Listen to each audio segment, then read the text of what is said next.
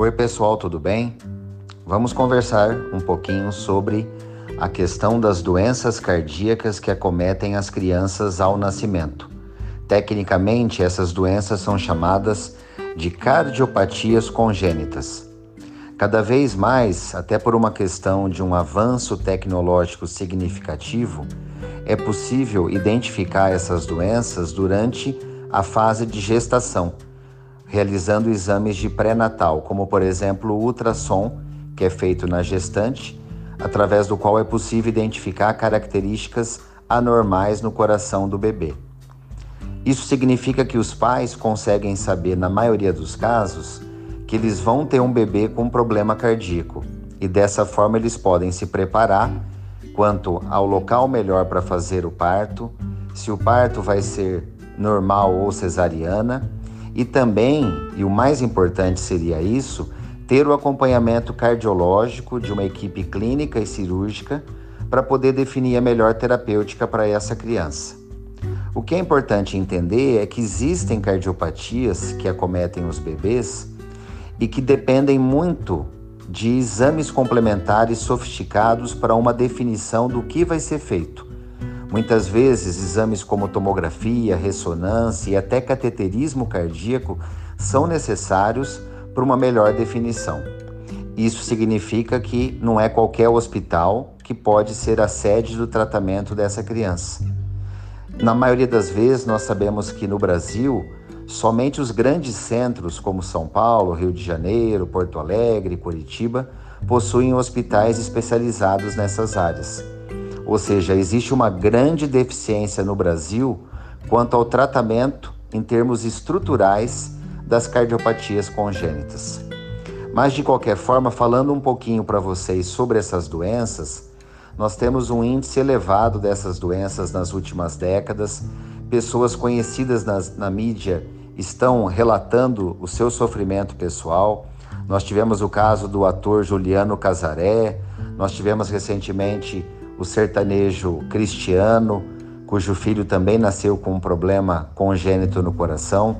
Ou seja, são alguns exemplos, dentre tantos no Brasil, de pessoas que enfrentam essa realidade. Essas cardiopatias, elas precisam de um tratamento clínico, com suporte de oxigênio, com suporte de UTI, com acompanhamento especializado de pediatras, médicos especializados em UTI e cardiologistas. E quando eu digo cardiologistas, estes têm que ter o apoio do cirurgião cardiovascular. Falando um pouquinho da maioria das doenças das cardiopatias congênitas, na sua maioria, vale a pena destacar dois sinais importantes que essas crianças apresentam e que podem nos fazer suspeitar da existência dessa doença. A presença de um sopro no coração quando elas nascem e mudanças na coloração da pele do bebê, principalmente quando eles têm um tom arroxeado, azulado na pele. Em relação ao sopro, nós temos que entender que existe o sopro chamado fisiológico ou normal e o sopro patológico que não é normal. O sopro fisiológico ou considerado normal é aquele decorrente da própria imaturidade fragilidade das estruturas internas do coração. Um médico experiente vai ter a capacidade de fazer a ausculta e definir se esse sopro é fisiológico ou não.